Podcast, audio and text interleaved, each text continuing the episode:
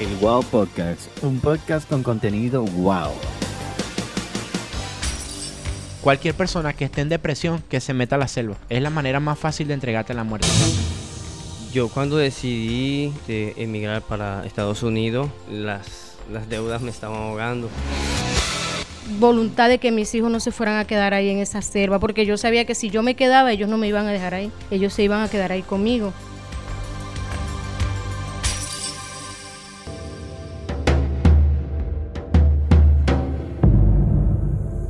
¿Qué tan peligroso puede ser para los migrantes que cruzan de forma irregular la selva del tapón del Darién?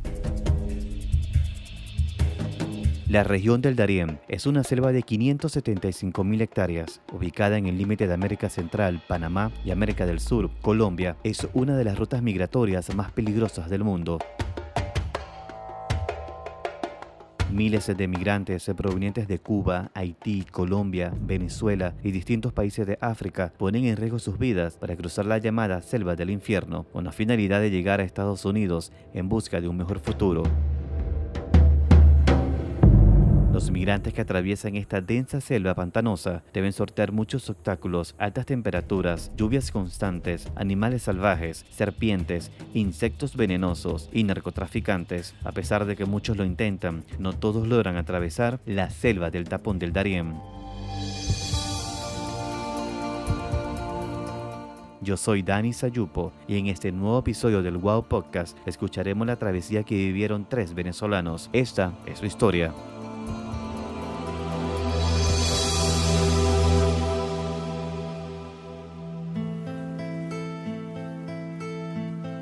Gracias por estar ahí en una nueva edición del Wow Podcast. Hoy tengo tres invitados en este episodio. Señores, tengo a Gabriel Urbina, él es de Caracas, Venezuela, y tengo a la señora Ingrid Sánchez y al señor Daniel Ramírez. Son de Cabimas en el estado Zulia, al occidente de Venezuela.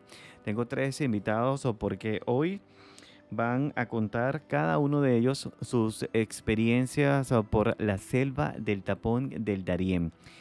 Ellos ingresaron a ese lugar tan difícil, eh, un lugar lleno de peligro, de muchísima travesía, para cumplir el famoso sueño americano de llegar a Estados Unidos. Hoy día se encuentran viviendo en la ciudad de Chicago bueno, donde estamos grabando desde su casa. Yo estoy muy ansioso de escuchar la historia de cada uno porque sé que es bastante complicado por lo que se ha visto a través de las redes sociales y las noticias de los inmigrantes que vienen de diferentes países con la misma intención. Bien, yo quiero comenzar con Gabriel Urbina. Gabriel, ¿qué te motivó a emigrar nuevamente? Y, hacerlo de esa manera por la selva del Darién. Eh, bueno, primeramente, Dani, pues gracias por tomarnos en cuenta, ¿verdad? y hacer de esto pues parte de una historia para ti, para todas esas personas que pues aún creen que lo pueden intentar o, de alguna manera después de esto pues ellos van a, rectificar un poquito su manera de pensar antes de tomar una iniciativa de volverse a meter. Pues bueno, mi nombre como ya tal lo dijiste es Gabriel Urbina. Yo como tal estaba en Tunja, Boyacá.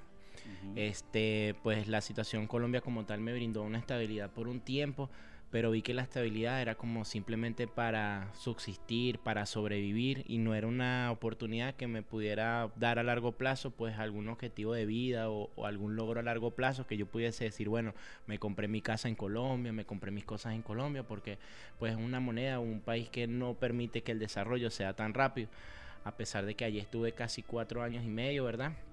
Este, pues llegó un momento en que las situaciones me llevó a tomar una decisión que ni siquiera sabía la decisión que estaba tomando en realidad. Eh, como tal, allá en Colombia trabajaba en una empresa que se llama Pedidos Ya en Tunja, ¿verdad? Trabajaba haciendo domicilios y un día como tal llegué a mi casa, pensé en frío, evalué mi situación, veía que los meses pasaban y simplemente era como un día a día, no veía que avanzaba, no veía que evolucionaba, o sea, estaba como en un proceso en el cual no salía de la zona de confort.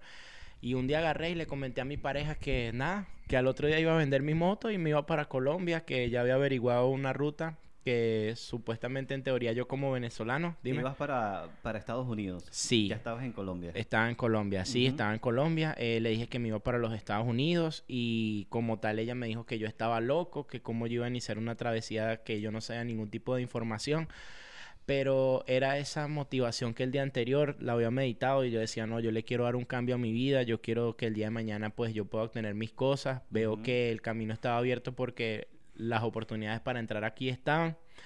Y así fue, al otro día pues eh, fui, vendí mi moto, regalé prácticamente mi moto, agarré la poquita platica que pues tenía. ¿Cuánto tenías exactamente? La moto la vendí en 2.400.000, ¿verdad? Me, al cambio que pude hacer ah, de pesos a dólares me dieron como 730 dólares, de los cuales como 350 lo dividí en los gastos de mi hijo, mi esposa, mi abuela y mi mamá. Y me metí a la selva con 300 dólares, pero ya, con esos 300 dólares viajé de Tunja a Medellín eh, cuando llegué a Medellín, pues iba indagando, ¿verdad? Porque no sabe, no tenía mi tema, no era muy claro dónde podía. No tenías información precisa de lo que estabas haciendo exactamente. Exacto, porque sí tenía personas que estaban haciendo la ruta, pero en ese momento, el año pasado, era una ruta que era virgen. O sea, sí sabían que por allí se podía atravesar a Panamá, más no era un canal que podíamos pensar de que era la ruta inicial para llegar a los Estados Unidos. Entonces, pues no tenía la información suficiente y pues nada, yo viajé a Medellín, en Medellín pregunté en el terminal, ah, no, sí, usted va para la selva, ah, no, sí, tiene que coger un bus para Turbo. Y yo, ah, bueno, ok, para Turbo. Bueno, sí, entonces, a medida cuando llegué a Turbo... ¿Y te fuiste solo? Solo, con mi teléfono, sí, mis cosas. Llegué a Turbo y cuando llegué a Turbo era un muelle, es un muelle, entonces yo llego al muelle, pregunto, ajá, pero ¿cómo es para ir a, cómo por dónde me meto a la selva. la entrada de la selva. Exacto, ¿cómo hago? No, bueno, fíjate, tienes que comprar un pasaje hasta Capurganá. Ajá, ¿y cómo es eso? Bueno, es un paseo que dura más o menos dos horas y media en lancha. Después que llegas allá a la isla, simplemente caminas derecho, derecho, y ya cuando dejes de percibir, ya es que ya entraste a la selva. Y yo decía, wow, pero ajá, ¿y cómo será eso? Pero mis ganas, pues, ya estaban turbo, ya estaban en el muelle, pues, ni modo, a pesar de que sentía miedo, sentía muchísimas cosas, pero era el propósito de querer cambiar mi estilo de vida, de querer salir adelante, de querer pues comenzar de cero y así hice. Llegué acá por ganar, cuando llegué acá por ganar, vi una cantidad de migrantes impresionante. Yo decía, bueno, por lo menos aquí no voy a estar solo. Venezolanos, muy pocos. En realidad, lo que la mayoría de personas que yo conviví eran con cubanos, haitianos y personas de otros países que yo no entendía por qué estaban allí. ¿Cuándo fue la fecha de tu travesía? Yo me metí a la selva el 25 de mayo. El 25 de mayo entré. Estaba allí ya en... ¿Del año pasado? Del año pasado, correcto. Sí, del 2021. Ese día, pues como tal, yo ese día ya me despedí de mi familia. Había señalado en esa parte del territorio colombiano. Y pues les dije a ellos, mire, ya voy a iniciar la travesía. Cuando llegué allá a Capurganá, ya cambiaba un poquito el aspecto. Porque ya todo el área que estaba allí era, hablaban de migrantes, de rutas, de eso. O sea, ya poco a poco y ahí me estaba empapando con, con lo que era la travesía. Ahí ya prácticamente estás iniciando esta travesía. Yo quiero conocer también cómo fue la decisión del señor Gabriel o del señor Daniel Ramírez cuando ya decide, estando en Colombia, me voy para Estados Unidos a cumplir ese famoso sueño americano. Bueno, Dani, este, igualmente muchísimas gracias por esta oportunidad de, esta, esta, oportunidad que nos está brindando de, dar a conocer nuestra historia. a usted, a usted, gracias. Bueno, sí, este, yo cuando decidí este, emigrar para, para Estados Unidos, obviamente era porque las, las deudas me estaban ahogando. Okay. Y eso fue en cuestiones de 15 días. Tomamos la decisión de, de prepararnos en 15 días para que íbamos a, tomar esa a hacer esa travesía, pues. Y nosotros salimos desde, desde un pueblito La Ceja. Eso está a una hora de Medellín. Y de ahí salimos a Necoclit. Y este, estando allí, me tocó hacer muchas cosas para poder hacer pasaje para entrar a la selva. ¿Qué tipo de cosas hizo? Por ejemplo, tumbar cocos. Eh, pescar cangrejos y algunas otras cositas que hacía, buscar frutas y hasta que hicimos el dinero para poder pagar la lancha y entrar a la selva. ¿Y usted con quién se vino, señor eh, Daniel? Con mi esposa. Bueno, la quiero conocer también a la señora Ingrid Sánchez. Gracias por estar aquí. Bueno, gracias a ti por darnos la oportunidad de poder contar nuestra historia. Pues sí, la decisión, como ya te comentó mi esposo, fue algo rápido, fue cuestión de 15 días de prepararnos. Y pues yo tengo una hija mayor, ella está en Venezuela, pero ella no pudo viajar con nosotros porque tiene un niño pequeño. Okay. Ella me mostraba documentales, mami, mira, de las personas, qué tal. Y yo, mami, pero si esas personas pueden, yo también, le decía. Pero realmente no es lo mismo eh, verlo que vivirlo fue bastante ¿Y ustedes dura se vinieron con quién exactamente? Bueno, sí, nosotros, nosotros dos con nuestros hijos, Daniel Alejandro y Diverson. Ustedes cuatro. Sí, nosotros cuatro viajamos. Vuelvo ahora con Gabriel. Eh, Gabriel, quiero escucharte de ese momento cuando decides ya ingresar a la selva. Dice, bueno, ya esta es la entrada. ¿Qué es lo que viene? Ese día uno, cuando ingresas. ¿Qué tenías en esa mochila? Bueno, si te soy sincero, yo no entré, yo cuando llegué a Capurganá, yo no tenía una mochila, yo tenía una maleta de ruedas. Una maleta de ruedas. Exacto. Wow. Entonces, yo llegué ahí a Capurganá como a las 2 de la tarde. Y pues yo veía a los grupos de migrantes, pero yo vi que se estaban organizando porque como el primer día hay que buscar la manera de pasar las primeras dos montañas que son pequeñas, ¿verdad? Siempre la gente busca iniciar la, la travesía como a las 6 de la mañana, 5 de la mañana para hacer rendir ese primer día. Y pues yo lo que estaba buscando más o menos porque como había muchos haitianos, ¿verdad? Y muchos cubanos, yo pues no sabía cómo ubicarme, no sabía cómo... Yo estaba esperando era que alguien avanzara y yo avanzar y pues, si me entiendes, armar el grupo y así. Y yo más o menos vi una ruta y yo comencé a caminar con mi maleta, tan, tan, tan, y de repente un señor me llama, no, venga acá, ¿para dónde va usted? Yo, no, yo voy para la selva, no, pero ¿y cómo se le ocurre a usted meterse con maleta? O sea, ¿usted cree que va para dónde? Usted no, no está lo, o sea, me, me tildó de muchísimas cosas. Y yo, ajá, pero ¿qué hago? O sea, si es lo que tengo, yo pues ya mi maletica, mi broma. Y el señor me dijo, no, venga acá, espera un momento. El señor fue- entró, me quitó la maleta, me dio un bolso, me dijo, no, esto va a ser más cómodo para usted. ¿Y usted qué tipo? Cuando le vacié la maleta, me dijo, ajá, pero usted lleva ahí un poco de cosas que usted eso no lo utiliza ya, bote todo eso. Pero uno a veces es soberbio, uno no a veces como uno piensa de que como el otro lo hizo o el otro pudo, yo también puedo y a veces uno comete errores que no es así. Exactamente, porque no sabes en absoluto a qué te vas a enfrentar al momento de cruzar la selva del Darién. ¿Qué llevabas, Gabriel, en esa maleta de cuatro ruedas? Pues allí llevaba aseo personal, llevaba colonias, llevaba toallitas, reloj, puls- o sea, tonterías, cosas que no, no, no iba a necesitar en lo absoluto, que si de pronto algún frasco de algo o algunas cosas talco, así cosas que el señor me dijo, pero para corta uña, porque sabes, uno iba por una travesía, uno iba preparado que si con todo, con todos los hierros, porque si me faltaba algo, pues ahí lo quería tener.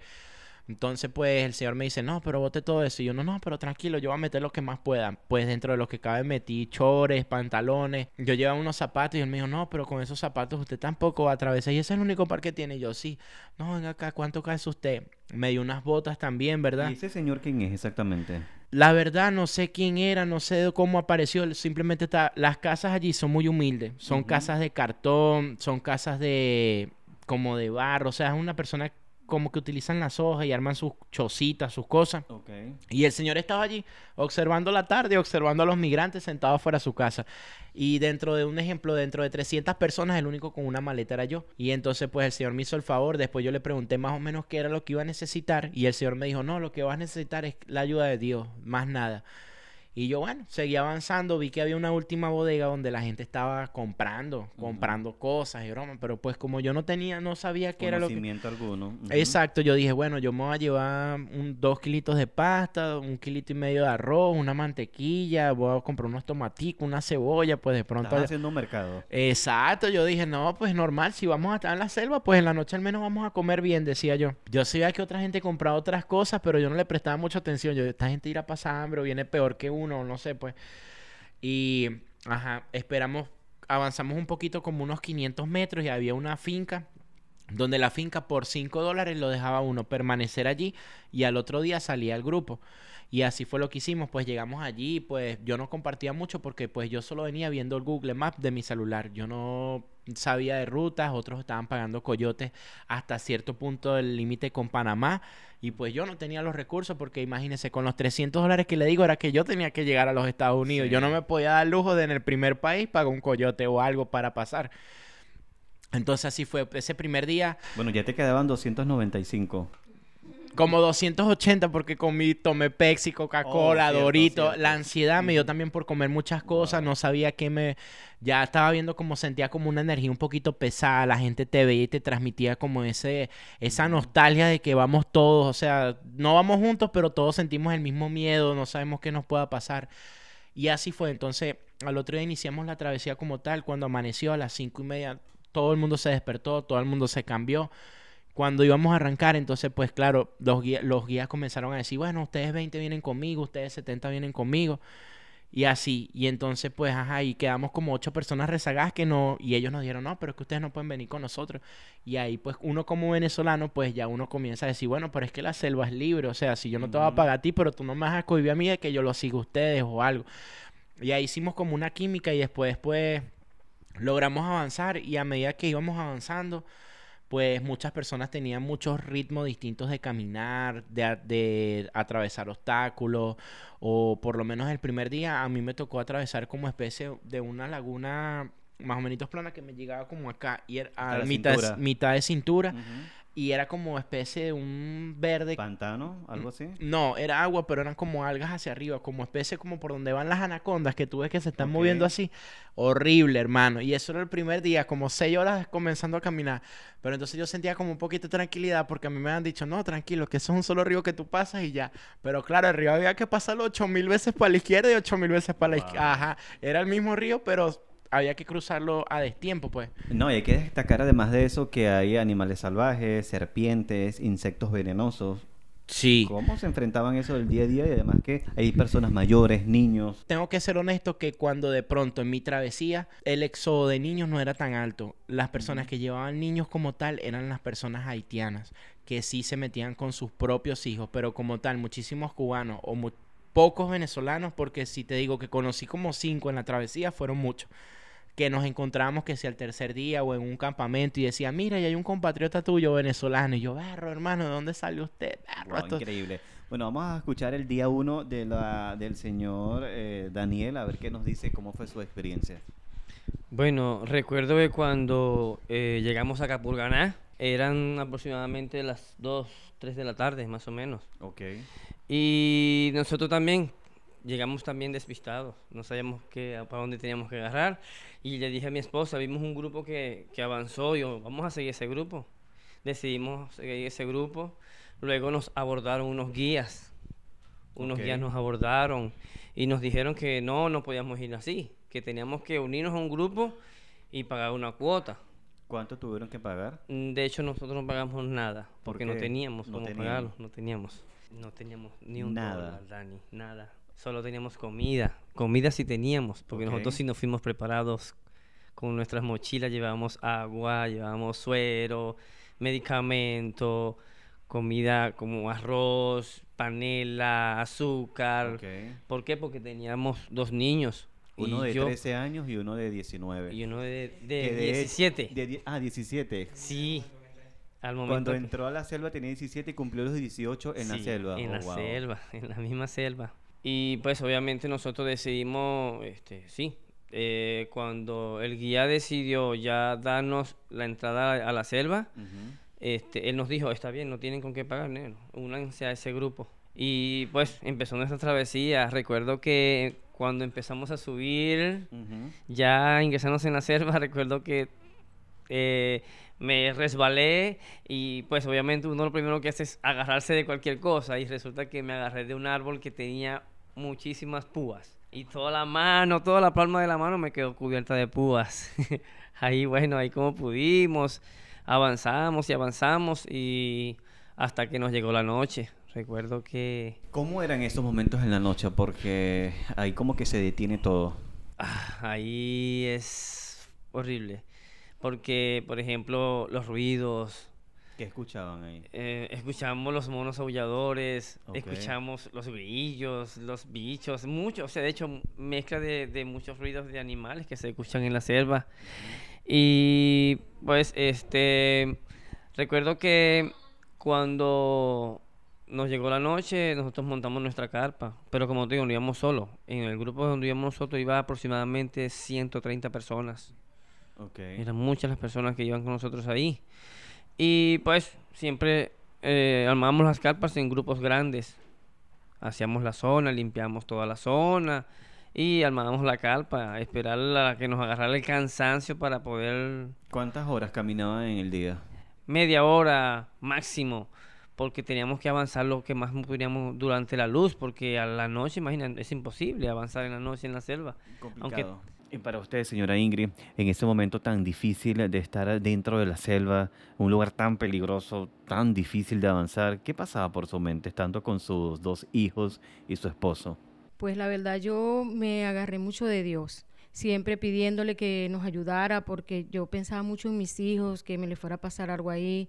De hecho viví dos experiencias muy fuertes con ellos dentro de la selva y pues fue duro como mamá uno ver que uno de tus hijos le pueda pasar algo. Con Daniel Alejandro, un día creo que fue al tercer día, si mal no recuerdo, habíamos caminado demasiado y el peso que él llevaba estaba deshidratado, o sea, él se sentó en, un árbol caído, en el tronco de un árbol, y él me volteó los ojos, yo pensé que se me iba a quedar ahí, fue algo muy traumático, entonces tuvimos que parar, yo llevaba medicamentos, llevaba sueros, le dimos su suero hasta que él se recuperó, gracias a Dios. Y con Diverson, pues Diverson se me enfermó de los pies, le salieron muchas ampollas en los pies, le costaba caminar. Y ya como el sexto día, eh, pues eh, mi esposo tuvo que cargarlo y fue muy duro, pues ese día él lloraba mucho y mi esposo en la misma desesperación, cuando eran como las 5 de la tarde, llegamos a la orilla de un río y él lo metió en el río de una vez y mi niño se le, las manos se le torcieron, la, la boca se le trabó, fue una experiencia muy dura, muy dura ese, ese día, porque uno ahí sin saber qué hacer, sin ningún conocimiento de qué le puedo dar, que pero bueno, ahí realmente yo le digo, yo tuve la fuerza de seguir adelante por ellos dos. ¿De dónde sacaron esa fuerza? Pues yo la saqué de, de, de, ese amor de madre, de esa voluntad de que mis hijos no se fueran a quedar ahí en esa selva, porque yo sabía que si yo me quedaba, ellos no me iban a dejar ahí, ellos se iban a quedar ahí conmigo. ¿Y usted pensó en algún momento en regresarse y dejarlo todo hasta ahí? Nunca, nunca pensó eso. Nunca. Siempre pensé en salir adelante, adelante, adelante, porque, o sea, después de haber luchado tanto, regresarse no. Pero sí, fue muy, muy dura la experiencia realmente. Muy difícil, de verdad, qué lamentable. Gabriel, regreso nuevamente contigo. ¿Cuántos días duraste en esta travesía? Yo duré siete días y medio metido en la selva. Siete días. ¿Cuál fue ese momento más cruel o el momento más difícil que te tocó enfrentar? Bueno, fíjate que el momento más difícil que me tocó a mí fue el cuarto día. El cuarto día, pues ya como tal, veníamos ya un grupo establecido no, así como les comentó el señor Daniel, cuando uno inicia el grupo es muy amplio. Pero a medida que vamos avanzando y van pasando los días, no todo el mundo tiene la misma eh, habilidad o fuerza. O fuerza. No todo el mundo tiene la destreza para nadar, para de pronto caminar sobre esos terrenos, porque no sé si de pronto sabes la información, pero la distancia que hay desde Capurganá hasta el primer campamento de Panamá son 135 kilómetros. Es demasiado. Y eso que te estamos hablando de 135 kilómetros que no son planos, que son subidas, bajadas, circunstancias, ríos. Y, o sea, el, eso todo lo que te estoy diciendo yo lo aprendí después de la selva, porque a mí me intrigaba cuánto había caminado. Yo pensé que yo iba a caminar poquito y de pronto el saber que yo caminaba, caminaba, caminaba, yo decía, bueno, pero... Y no veía absolutamente nada, simplemente me decía, no, faltan tres días, faltan cuatro días, veíamos señalizaciones que era por acá.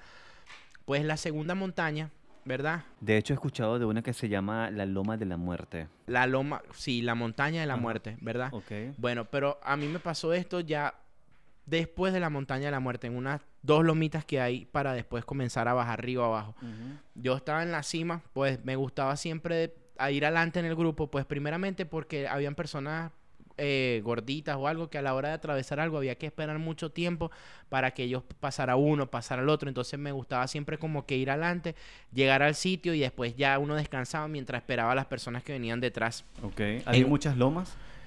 En total yo pasé cinco. Cinco. Sí, dos primeras leves, la montaña de la muerte imposible, ya después una bajada increíble, dos más leves y ya después era solo río abajo y si me tocaba subir algo distinto era porque el río estaba muy crecido, porque no había paso y me tocaba pues bordear un poquito, pero no me desviaba de los caminos del río. Cuando llegué a esa cima, ¿verdad? Que me intenté descansar, recuerdo que había un... Todo es tópico, no hay donde sentarse porque te ensucias, te da miedo de que las hormigas, que los bachacos. Yo siempre buscaba sentarme como en árboles. Y vengo y me siento en un árbol a esperar que pues llegara toda la gente que venía detrás de mí para descansar otro poquito y seguir avanzando. Y en una de esas siento como un pellizco en mi pierna izquierda durísimo. ¡Plin! Yo decía, pum, y siento, siento el escalofrío en el cuerpo de que algo me picó. Pero pues normal. Algo me picó, pues no podía pues quitarme todo a ver qué me había picado, sino hasta al finalizar el día que me fuese a bañar, que ya llegara a mi carpa, pues veía qué me había pasado o algo. Y así fue, después sentí, comencé a sentir la molestia, la molestia, la molestia. Y yo, eso me arde, me arde, me arde. Bueno, seguí caminando, no le presté atención. Cuando llego al- a, pues a donde íbamos a acampar, que me quito el short, siento que tengo un burbujeo blanco alrededor de toda una picada y eso rojo. Y yo, berro, ¿qué me habrá picado? Pues usted sabe que las personas haitianas y cubanas pues tienen mucho conocimiento con el tema de salud, que sí que uno debe tomar. Pues entre todos de una vez me dijeron, no, a ti te explicó algo, que, algo venenoso o algo que eres alérgico a eso. Yo como tal solo soy alérgico a las picadas de zancudo, pues no sabía que era alérgico a otra cosa. Y pues regularmente esa noche pues sí sentía esa molestia, me dieron uno que otro antibiótico, pero también yo me limitaba de tomarme algo que me diera alguien, porque pues estaba en situaciones que si de pronto me daban algo que no era lo que yo me tenía que tomar, pues la vida de la persona que me estaba dando la pastilla no estaba en riesgo, estaba en riesgo era la mía. Entonces yo por eso me tomé las primeras pastillas como por prevención, pero ya después de allí pues yo prefería tomar agua y vi la evolución. Pues fíjate que ya al quinto día cuando me levanto, ya no solo tenía pues los punticos blancos así, sino que ya de pronto la pierna estaba entornando un color rojizo. Y entonces yo dije, bueno, entre varias personas los cubanos comenzaron a fumar eh, tabaco y ellos botaban un humo, se lo echaban en los dedos y ellos me colocaban como eso allí, que para que me calmara, para esto, pero eran como esporádicos, porque todos estábamos pendientes de avanzar. O sea, nadie estaba que, ay, que cómo se siente Gabriel, que vamos otra vez a hacerle eso. Sí, no, no, hay, no hay tiempo para no hay eso, tiempo para eso. Entonces, bueno, pasó ese quinto día, ¿verdad? Al finalizar el día, de pronto, si íbamos en el grupo ya 35 personas, ese día que finalizó ya éramos 22, por decir algo. ¿Y qué pasaba con el resto de las personas? Se iban quedando, se perdían, porque es que allí uno se vuelve muy egoísta. Los primeros días todos somos compañeros. El primer día es alegre, todos vamos conociendo. El segundo día, pues dentro de lo que cabe, todavía nos estamos conociendo, vamos todos. Pero ya el tercer día, cuando tú te sientes que ya es un método de supervivencia, que si tú no avanzas rápido, que si tú no luchas por lo tuyo, nadie va a estar pendiente de ti. A- ¿Ahí te consideras una persona egoísta haciendo eso? yo, Ajá. la verdad, sí. Porque llegó un momento en que yo tenía mis cosas y yo, pref- yo no sabía qué dificultad yo tenía más adelante, por lo menos hasta un vaso de agua, hasta un caramelo, hasta una mantequilla de maní o un suero de hidratación. Para mí era algo demasiado valioso y para todas las personas que estábamos en ese momento. La gente era muy recelosa con sus cosas. Porque llega un momento en que es tu vida o mi vida, ¿sí me entiendes? Entonces, pues eso lo llevó a dar uno en ese momento, pues sonará duro, sonará déspota, sonará todo, pero llega un momento en que es así, o es tu vida o es mi vida. Y si mi vida está en que yo pueda seguir tomando agua, pues porque usted no cargó agua si usted sabía las dificultades que usted Correcto. se venía.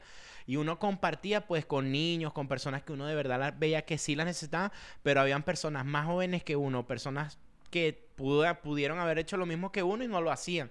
Y yo lamentándolo mucho, ya yo tenía mi problema de la pierna y ahí fue cuando más pensé en mí. ¿Y podías caminar bien con la pierna? Entonces, ¿qué pasa? Ese quinto día amanecí con la pierna rojiza. Al finalizar el día, ya toda la tenía rojiza hasta el pie. Ya yo tenía la picada acá, pero yo tenía toda mi pierna roja, con pigmentos así como blancos y esto aquí como con una babita blanca que yo no entendía qué se me estaba formando aquí. Hasta que de pronto otro señor dijo, no, eso tuvo que haber sido una picada, un insecto. Porque pues culebra no pudo haber sido, porque si yo estaba en el árbol yo tuve que haber visto algo. Yo solo sentí que pin me picó como una araña, pero yo la sacudí porque sentí el pinchazo, pero como estaba lleno de lodo y todo, no me iba a estar que, ay, que dónde cayó la arañita o algo.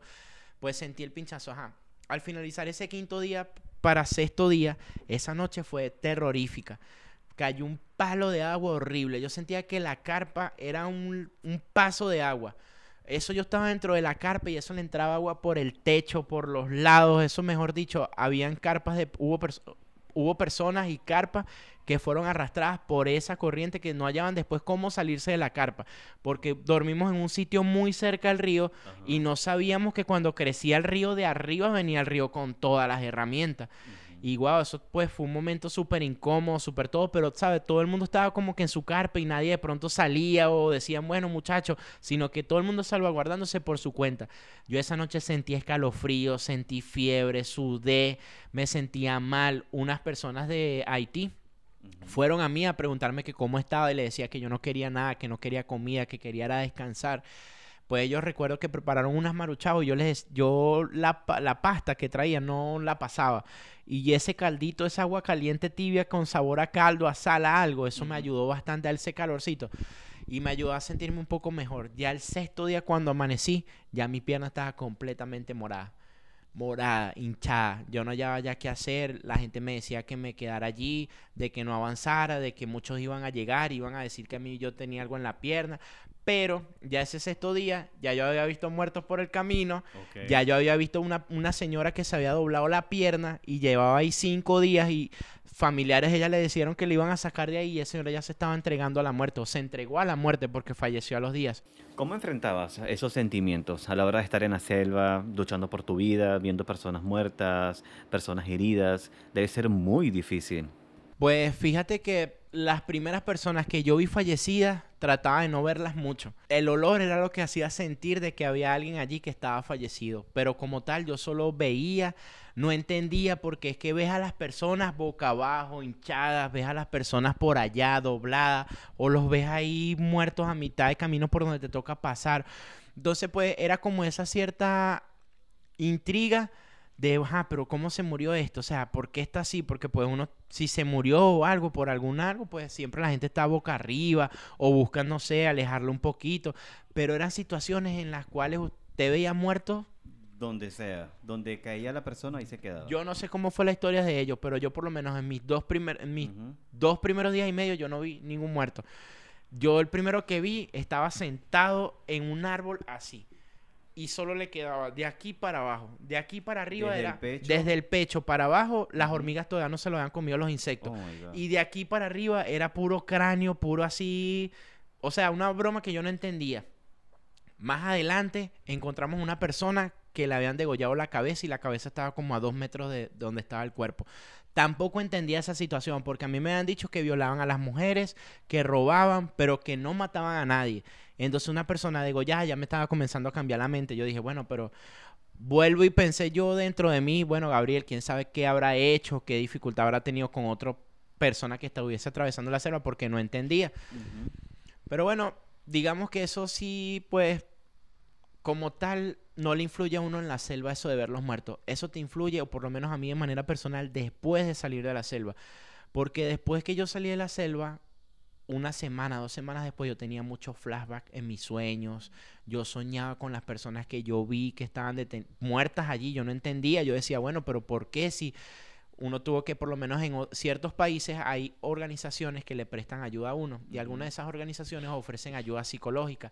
Ahí entendí que la psicología no era para los locos. La psicología también es, Es para, para todos. es para todos, hermano, porque hay situaciones que a veces atravesamos en la vida que nos marca. Y para mí yo sentía que me estaba marcando eso más allá de lo que me había pasado con la pierna.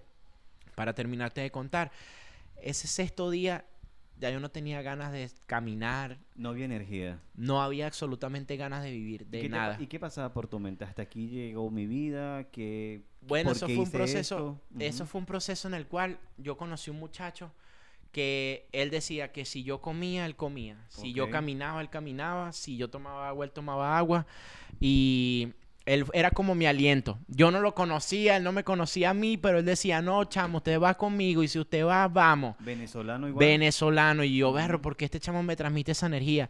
Y muchísimas personas me decían, pero quédate, pero quédate, que tú lo que estás haciendo.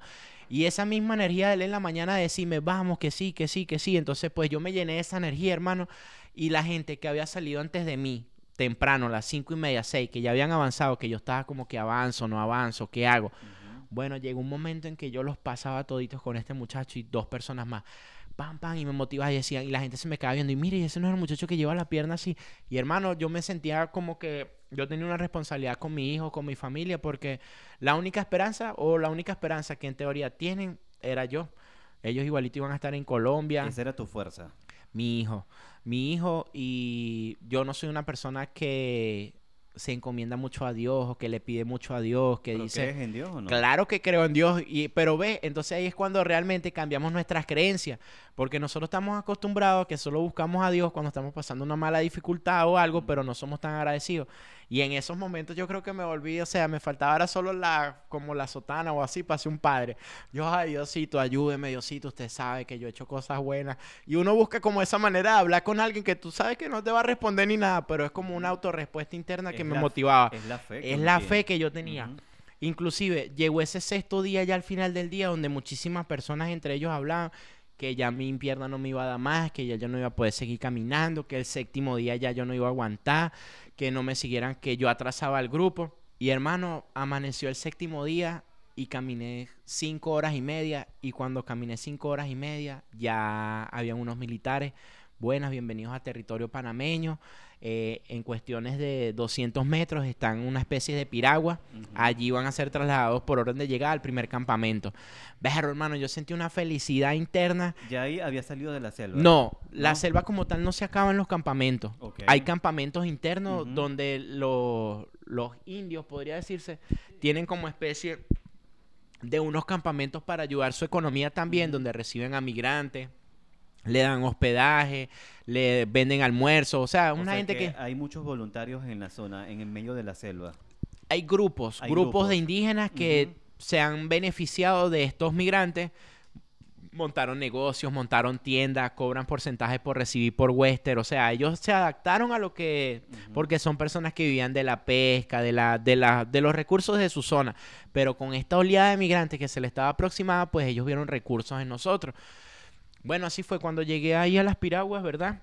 Este, muchísimas personas cuando vieron mi pierna y eso, pues yo no tenía los 15 dólares para pagar este la piragua para trasladarme hasta el primer campamento. Y pues por mi situación, pues me montaron en una piragua y me llevaron al primer campamento. Cuando llegué al primer campamento me cargaron hasta el, hasta hasta la Cruz Roja sin frontera hasta México sin fronteras, eh, se llamaba la Cruz Roja que te prestaba el primer apoyo. ¿México sin fronteras? Médicos, ah, médicos, sin fronteras, sí. Ellos son los primeros que están allí, ¿verdad? Son personas voluntarias, no son personas que reciben un sueldo o algo, sino que les gusta su profesión y tienen organizaciones que ayudan a los migrantes. Entonces, un ejemplo, cuando llegué allí, pues la doctora me dice, wow, pero usted tiene esa pierna. No, vamos a esperar que llegue el doctor, porque había muchísimas más emergencias. No era que yo llegué y me iban a atender a mí, habían emergencias de todo tipo. Cuando el doctor, dentro de lo que cabe, tuvo su tiempo, él llegó, ¿verdad? Me tocó y me dijo, wow, pero esta pierna está muy inflamada, se ve muy morada, ¿usted siente? Y hermano, no sé si por la hinchazón o por el color o eso, yo no sentía muy bien. Él me daba como que tan, tan, tan. Y yo, no, sí, no siento mucho. Ah, bueno, entonces camine hasta el final hacia el área de amputación. Y yo, ¿cómo que amputación? Sí, camine que allá lo va a atender una señorita. Y yo, berro, pues ya ahí me cambió otra vez la vida. Yo ya ahí como que, wow, ¿qué está pasando? ¿Por qué si ni siquiera ese señor me hizo un estudio, una placa, un examen de sangre? A ver, o sea, solo porque me tocó me va a cortar la pierna, o sea, sentía yo. Pues fui allá a la broma de amputación y había una muchacha demasiado amable. No, pero ven acá, ¿qué siente? Obviamente, usted como persona pasó eso y vengo yo y le toco la pierna. Ajá, pero dime, ¿siente la pierna? ¿Qué va a responder usted? No, yo la siento un poquito. el, señor me dijo que, yo la tenía que sentir al máximo, pero no, yo sí la siento. Lo que pasa es que la tengo inflamada. Exacto. Exacto. Y entonces así fue. Y wow, cuando entonces ya cambió un poquito, ellos se relacionaron ahí. No, pero vamos a ver cómo es la evolución del muchacho. Eh, ponle hidratación, ábrele sus vías, ponle antibióticos. Me dijeron, mire, usted va a pasar aquí un mes. Vamos a trasladarlo para la carpa. La carpa quedaba ahí mismito, una carpita blanca. Ahí va a estar, este Vamos a ver su desenvolvimiento y pues en base a eso pues tomaremos una decisión. Y así fue. Me quedé allí 16 días. Después de los 7 y medio que tenía la travesía, pues duré allí casi 16 días allí mientras se recuperaba, veían ellos, hacían los estudios. Y pues gracias a Dios la pierna pues se adaptó al antibiótico, a todas las cosas que me fueron dando. Y ellos fueron muy honestos, que la araña que me picó, pues o la vena que me cogió o el sitio donde me cogió, el veneno lo trasladó hacia abajo no se me fue hacia arriba, porque si el veneno me fuese cogido hacia el corazón o algo, yo no fuese durado ni 30 horas, porque eso le va cortando la respiración a uno poco a poco hasta que ya uno pues entra en colapso. Y eso prácticamente después que... Una nueva vida, chamo. Una, no solo una nueva vida. Yo sentí que mi, la selva era lo peor que me había pasado en mi vida. Pero yo también sentía de que muchísimas personas decían que si tú pasabas la selva, de allí para adelante era pues solo caminar avanzar en autobuses o así. Y eso me llenó de muchísimas ganas. O sea, si yo tenía ganas de cambiar mi vida, de ser una nueva persona, de avanzar, de evolucionar, eso me llenó de más ánimo todavía. O sea, mientras unas personas decían, berro, llevo dos, tres días sin comer, a lo mejor yo tenía los mismos dos días sin comer, pero a mí no me afectaba tanto, porque tenía muchísimas ganas de echarle bolas, de estar adelante, de darle con todo. Y eso pues me fue motivando, de ahí pasé otro campamento, son tres campamentos, ustedes también pasaron tres, ¿verdad? Eh, el segundo se llama Las Blancas y el tercero ya se llama la Chinaga, Chinega, no recuerdo muy bien, que es el último donde ya prácticamente las autoridades panameñas te consiguen como especie un autobús este, donde ya te trasladan hasta la frontera con Costa Rica. De resto, otra experiencia que me haya pasado incómoda en la travesía, te podría decir que me pasó algo súper incómodo en la travesía, pero que las repercusiones estuvieron yo estando en El Salvador y esa muchacha acá en los Estados Unidos. Pues ellos también la conocieron porque ellos sí pudieron compartir la Choco. Es una muchacha que dentro de lo que cae, como yo venía solo en la selva, pues yo me relacioné con dos muchachas, ¿verdad?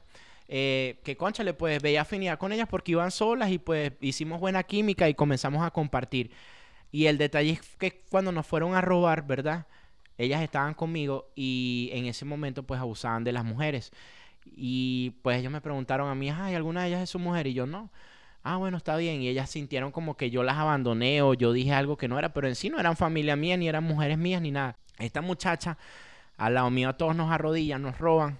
Y a las mujeres que ellos querían, pues, utilizar, se las llevaron como especie de unos 150 metros arriba donde había una chocita y ahí duraron ellas como 40 minutos y después bajaron sin ropas, maltratadas, llorando. Algunas como las obligaban a correr y váyanse para abajo y lanzaban un plomo al aire para que ellas corrieran, iban descalzas, se tropezaban, daban vueltas entre su misma situación.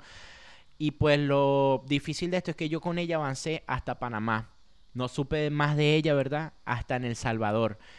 Y cuando estaba en El Salvador, ella llegó a los Estados Unidos. Y cuando llegó a los Estados Unidos, eso le causó muchos problemas a ella psicológicos en el cual ella pidió deportación. O sea, a pesar de que ella pasó la selva, de todo lo que le pasó, ella no pudo aguantar y ella se devolvió a Venezuela. Y la otra muchacha pues llegó a México y en México pidió también deportación para atrás, o sea, no, no, no pudieron nunca superar pues lo que les pasó o de pronto pues las mujeres siempre tienden a ser como más vulnerables. más vulnerables y no solo más vulnerables, sino que imagínense que al hombre le pasan a veces circunstancias difíciles y uno dice, bueno, con la moral mañana que mañana será otro día, pero no es lo mismo uno como hombre que de pronto digan, ve, Rosy, me violaron cinco hombres, cuatro hombres. ¿Pasaba eso también con los hombres? No, yo no escuché a ningún hombre que lo hayan violado. Sí escuchaba hombres que eran como, se las daban como de más bravos que otro y a lo mejor con las pistolas le hacían algún daño, algún golpe, algún cachazo, algún algo. Pero yo en mi travesía yo no vi a ningún hombre ni que lo hayan abusado, ni de pronto que lo hayan matado, ni que de pronto lo hayan obligado a hacer algo que él no haya querido. El tema en esa época sí era con las mujeres como tal. Y esas dos cosas pues fueron los momentos más incómodos que yo creo que pude tener mi travesía. De resto, fue una travesía donde en las noches simplemente era orar. Pues a diferencia del señor Daniel, yo de noche escuchaba gente gritando auxilio, pidiendo ayuda, porque había mucha gente que quedaba a la deriva, que no se planificaba. Nosotros dentro de lo que cabe teníamos a veces en el grupo personas que tenían relojes o cosas que más o menos sabíamos, bueno, ya son las cinco y media, vamos a buscar dónde acampar. Había gente que esperaba hasta las seis y media, siete de la noche, bajo ya el oscuro, a ver dónde iban a acampar, ¿sí me entiendes? Y eso no es fácil.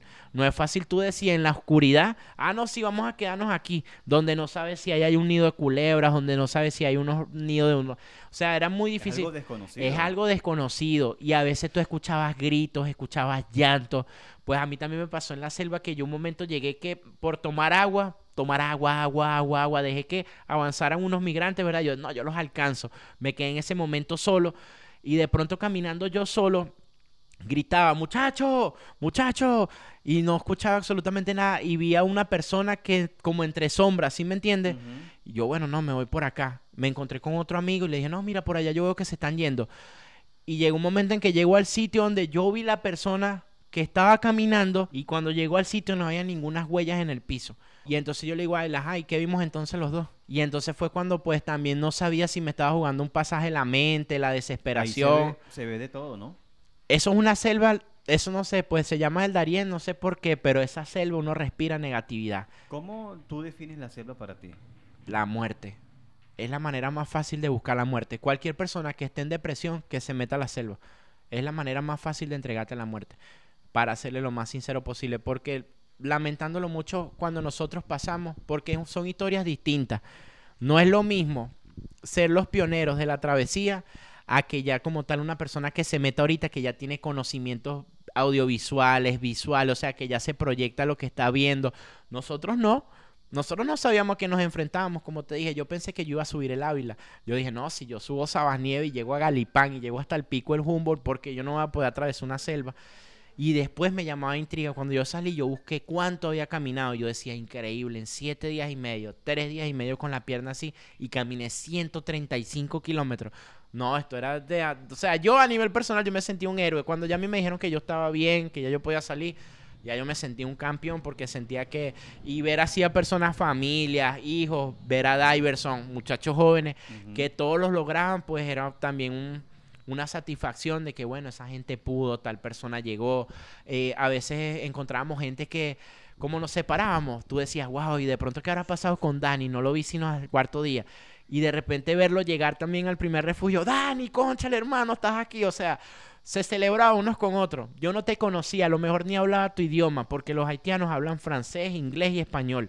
Y no muchos no dominan el español pero a veces las señas, el contacto visual, eso habla por sí solo. Y el saber que coño, que Alejandro ha llegado vivo, que Diverson, que el patrón, que cualquier otra cosa, eso lo llenaba a uno así como de esas fuerzas que uno no veía a su familiar, no sabía nada de tu familia, pero esos alientos eran los que hacían que uno no bajara a la vanguardia, como lo dijo la señora, porque eso lo motivaba más a uno de querer echar para adelante. Yo estoy muy asombrado con todo esto que estás contando, Gabriel, y usted también, señor Daniel, y la señora Ingrid porque es muy difícil emigrar de esa manera, porque tienes que tener muchísima resistencia. Es una decisión muy fuerte en tu vida porque no sabes, sabes, sabes que entras a la selva, pero no sabes si vas a salir. Entonces, por favor, usted que está escuchando esto o alguien tiene la intención, piénselo mil veces o simplemente no lo haga.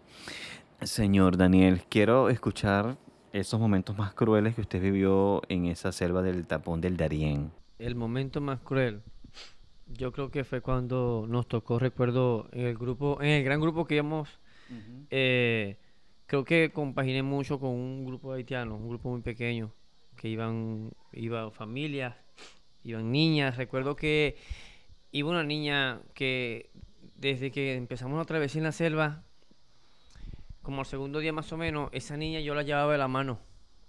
Y yo vi a esa niña y Dani todo el camino, esa niña fue cantar.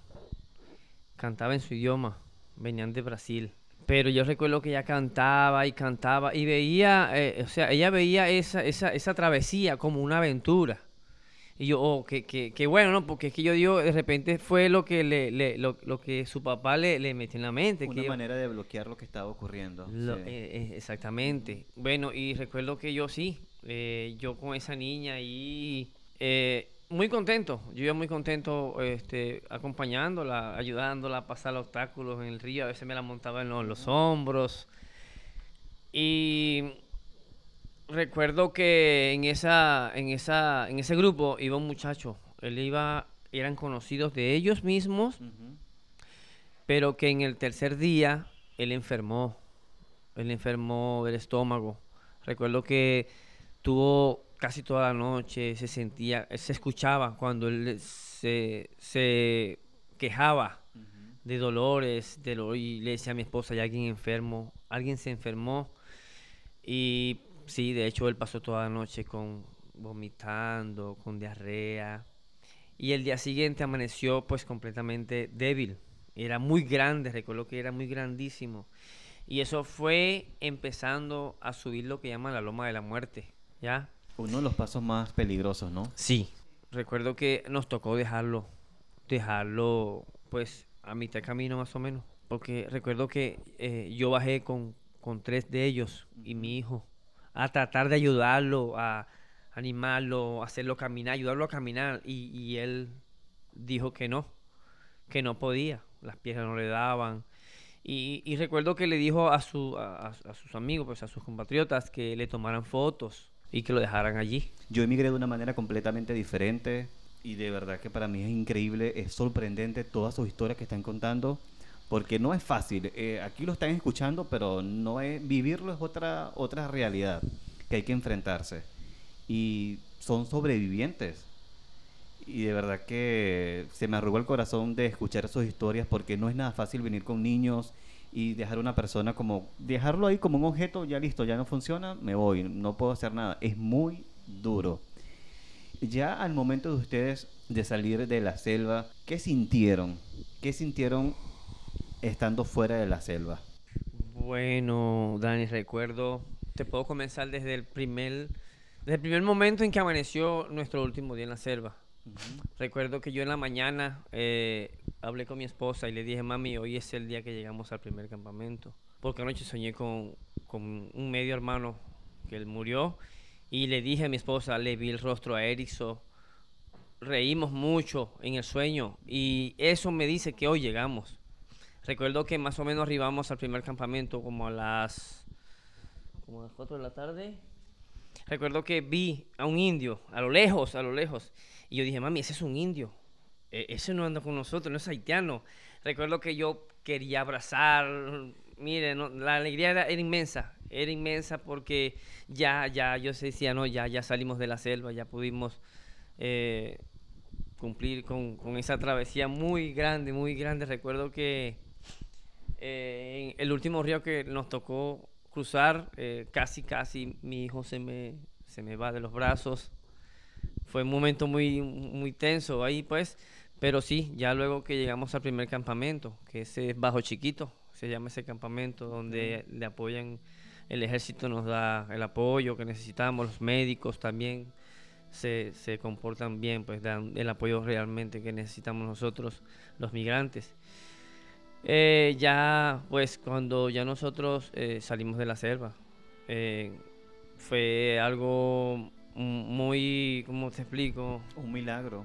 Pues sí, un milagro porque ya el haber dejado tantas personas atrás, porque recuerdo que vimos muchos, nosotros, aunque no- Entran muchos, entran Sí. muchos, pero Pocos son salen. pocos salen. pocos los que salen. Recuerdo que entre el grupo que también había una muchacha haitiana entró con siete meses de embarazo. y Ella estuvo 13 días porque nos las conseguimos en el último campamento, que es lo que llaman San Vicente. Para nosotros en Panamá, el último campamento como familia, siempre nos llevaban a ese campamento que llaman San Vicente. Y ahí la vimos a ella como 5 o 8 días después. Luego que salimos nosotros, ya salió unos días después. Y la vimos ahí, le dije, mami, mira, esa es Jenny la muchacha que estaba y ella era, me acuerdo que nos la arreglamos, aunque no hablamos el mismo idioma, eh, yo la ayudé mucho allá en, en la selva, la ayudé mucho a cruzar, a veces la ayudaba con a su esposo, la ayudaba con, con su equipaje, bueno, fue muy hermosa la travesía y ya pues yo cuando salí de allá que eh, nos recibieron para cruzar la ciudad de Panamá, eso fue ya mejor dicho, pues ya lo logramos, pero en realidad no es así. No creas que pasar la selva no es, no es todo. Nos venían muchas, muchos obstáculos. Entre ellos, pues Costa Rica, que fue muy difícil para nosotros cruzarlo. Y de hecho todos, Nicaragua, nosotros prácticamente nosotros cruzamos de a pies todos esos países.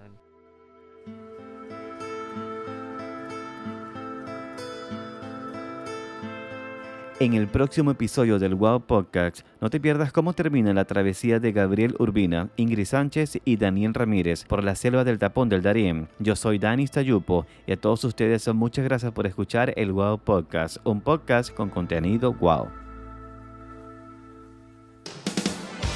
El Wow Podcast, un podcast con contenido wow.